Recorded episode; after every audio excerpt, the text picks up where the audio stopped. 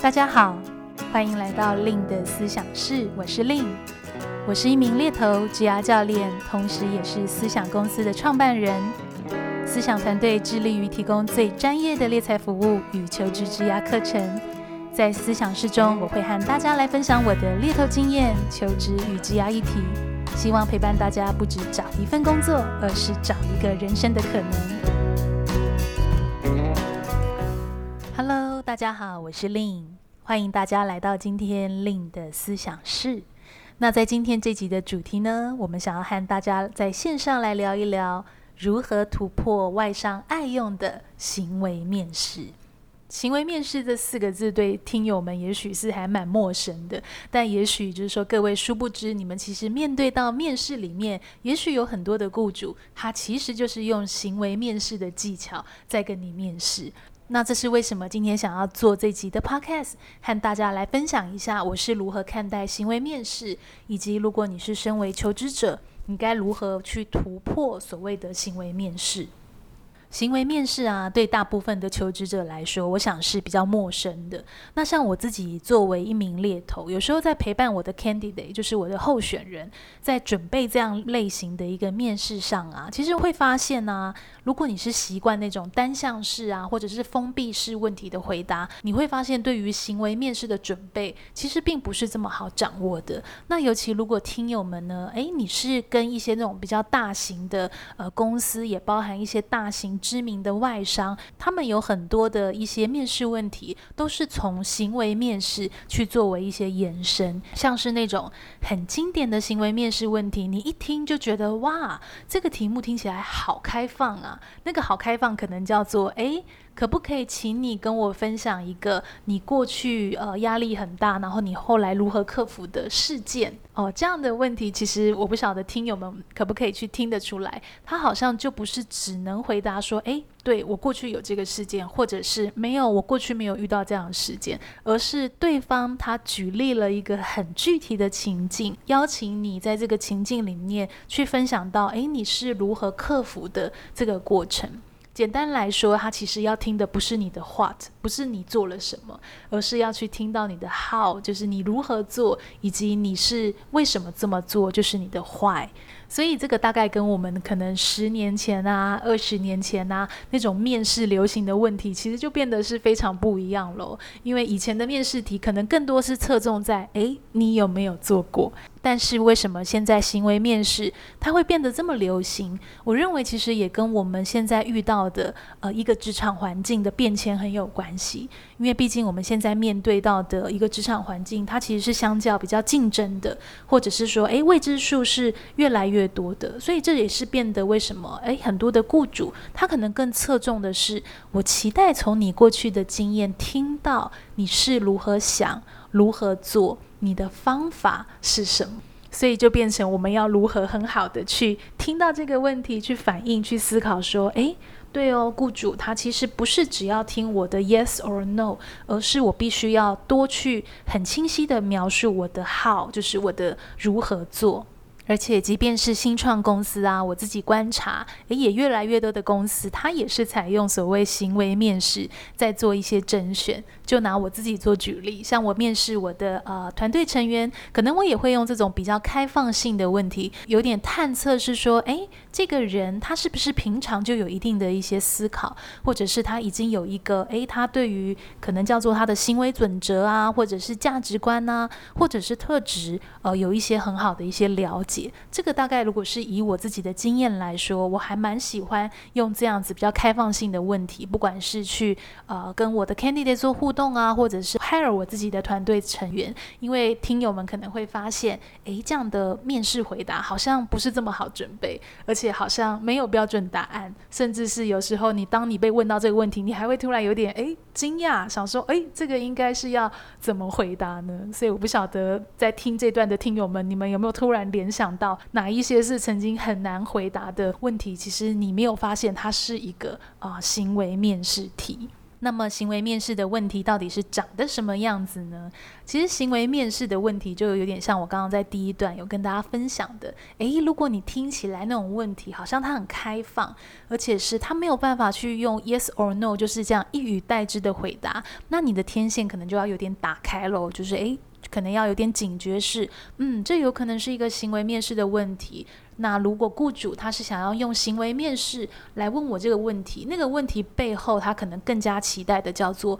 从我过去的经验去推测我未来入职后的行为。那也就是说，你要如何很清晰、具体、结构化的去表现、去展现你的一些思考，或者是去很好的去阐述你当时是如何应对，就变得是非常关键了。那我拿我部落格关于行为面试的这篇文章里面的一个举例来跟听友们做一个分享。比如说啊，如果雇主问你说：“诶，你可不可以告诉我，你曾经被迫需要去解决一个很棘手问题的呃时候吗？那个状况是怎么样的？”好，第一个一样，我们的反应是啊，这个好像不是一个 yes or no 的回答，它可能是一个行为面试，那就代表我要有个心理准备，是我要如何回答的是有结构。然后有顺序，然后包含了是，比如说我怎么说，我怎么想，我怎么做，就是这个 how 的问题。所以在你去搭建这样回答的脉络啊。可能你可以先去思考，诶，那你当时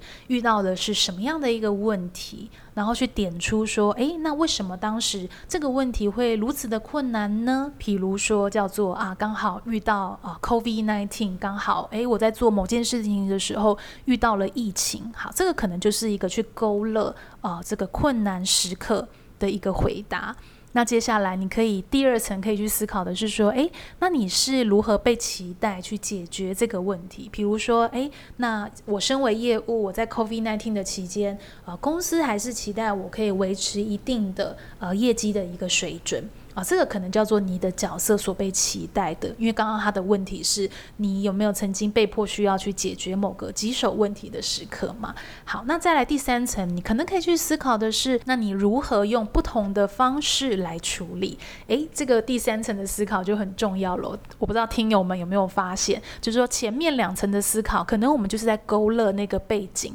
比如说啊，为什么困难呢？还有当时你是怎么样被期待？那第三层可能就是更多是关于。于你自己其实也就是雇主想要听的喽。那你如何是用不同的方式处理呢？那也许你可以回答的是：诶，其实那时候也遇到了，比如说船只调度的问题呀，可能呃客户会缺料的问题啊。然后你是如何跟客户沟通的啊？甚至是如何说服客户，然后让他们愿意去等待啊之类的这样的一个情境。然后第四层，你可能也要去阐述一下，那最后的结果呢？啊、呃，这个结果带给，比如说你自己啊、同事、公司、合作伙伴，或是其他人，有没有什么样具体的一个呃影响？所以我不知道听友们这样听会不会发现说啊，原来一个面试问题，我们是需要想很多层的，好像不是只有单一回答。对呀，我也有曾经被迫需要解决某个的时候，当时就是这样子。然后好像那个回答的结构可以是再更精致一点的，或者是说再更有所准备的。那我觉得其实为什么行为面试难准备，就会很锻炼你平常可能再去看一件事情，你的思维结构它是不是一个很清晰的？那当然，如果你不习惯这样的回答，我觉得那也没有关系。其实就是说，那我们要怎么样平时很好的去刻意练习，或者是在你接下来的求职就去做一个啊、自我的一个准备。我认为行为面试它也是可以相较呃被准备的，虽然它没有所谓既定的一个标准答案，但是我们可能还是可以透过一些线索，比如说我对于这间公司的文化呀、分工等的了解，把它去 mapping 到你的一个回答里面，去很清楚而且具体的去做一个陈述。像我刚刚第一段有跟大家提到，就是说，诶，我自己在日常也很常在陪我的 candidate 做这样的一个准备。其实这个准备大家不要小看那个准备的时间，那准备的时间有时候是很冗长的。那个冗长好比是说，诶，我知道我的 candidate 他可能两三周后要即将去进行一个这么重要的面试。其实大概我们合作的过程，我们可能两三天，呃，我会去帮他听一次他的回答，然后再协助他更收敛，或者是表达得更具体。比如说他的回答是。更有阶梯的、更有脉络的。所以其实实际上准备是很长的，可能就像我刚刚提到，是需要花到两三周的。所以这是为什么我会认为，诶，如果听友们你们现在正在很积极的准备求职，给自己一点啊、时间。呃，给自己一点耐心，去很好的去梳理自己的，比如说，叫你平常的价值观，你怎么看待价值的呃这件事情，还有你的呃做事的方式，还有。比如说，你如何在一个事件里面去进行一些反思，甚至是一些必要的形容词，可能叫做哎，可能可以去形容你的啊、特质，去对应到适合的一个呃企业的一个文化等等的，像这些细小的东西啊，其实都是我们可能在做准备的时候，我们可以去多想一步的。那回归到听友们的立场，如果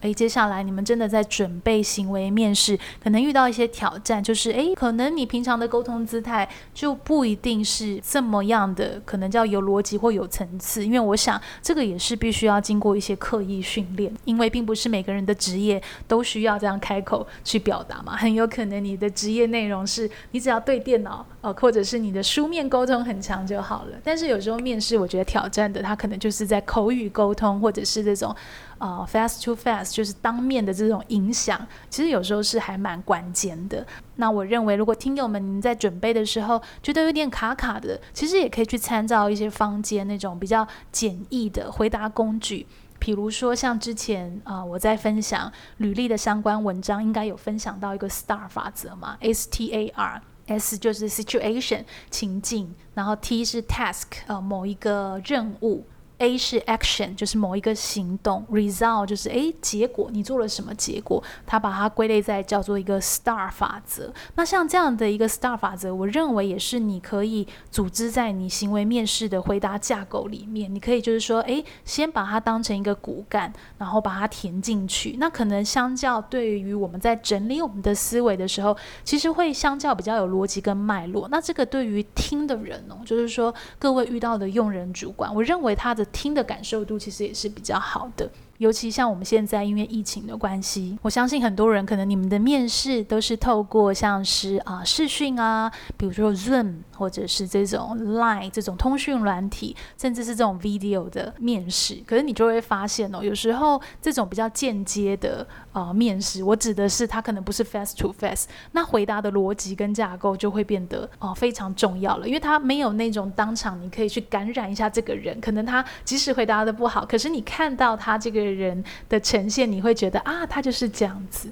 有时候我们在实际面试的时候，有时候那个好处就是，可能那种包容度有时候会是比较高的。可是如果是在这种电话呀、视讯啊，或者这种影像面试的时候，我认为那个问题的回答，真的就会需要花我们的一点心思去做一些准备。所以，请听友们千万要记得，行为面试呢，它是透过过去的呃一些经验去推测你的一个未来的一个行为。所以在你描述经验的时候呢，有一个黄金法则，就是说，诶，对于那个结果去保持一个开放的程度，否则你会去很难拿捏说，诶。那我现在讲的到底是不是一个正确答案？反而应该是说，你在陈述那段经验的时候，不管它叫做圆满的收场，或者是失败的收场，你都务必要在回答里面去点出。你是如何处理，或者是如何因应你的学习经验以及您可能的啊、呃、一个修正？所以我想要总结一下，我们今天在线上和听友们啊、做的行为面试的一个分享。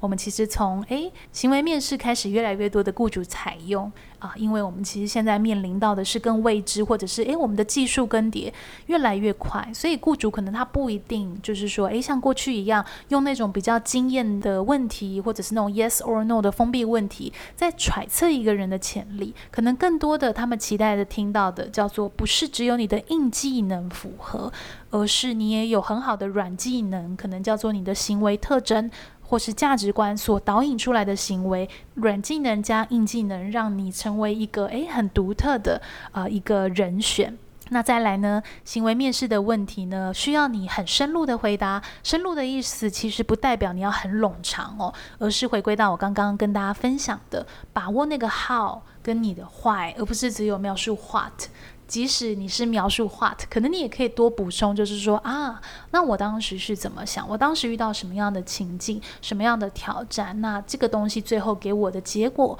或者是啊、学习跟反思。那我认为行为面试的表现好坏的本身，真的也很攸关我们平常在职场给自己的一个锻炼。我所谓的锻炼是，诶，可能你在处理一件事情的时候，你可能也会去有点像挑战自己吗？或好奇自己，诶，对呀，为什么我会这样的反应？为什么我会这样说？为什么我会有这个直觉去采取这样的一个做法？那当你的反思空间越多，其实你就越有机会，可能在平时就。对你的啊一些叫自我呈现或者是内在运作有一些很好的了解，那这都很有助于你在面试里面去勾勒所谓的一个软技能。所以你以后在表达你的软技能，可能它就不一定只是一个就是形容词嘛，就诶，它可能很好的是你有一些行为的佐证，可以让你是更加具体的，让你更可以去连接你未来的啊雇主。或者是客户，或者是一个伙伴。那我想，如果听友们你们对行为面试还有一些好奇，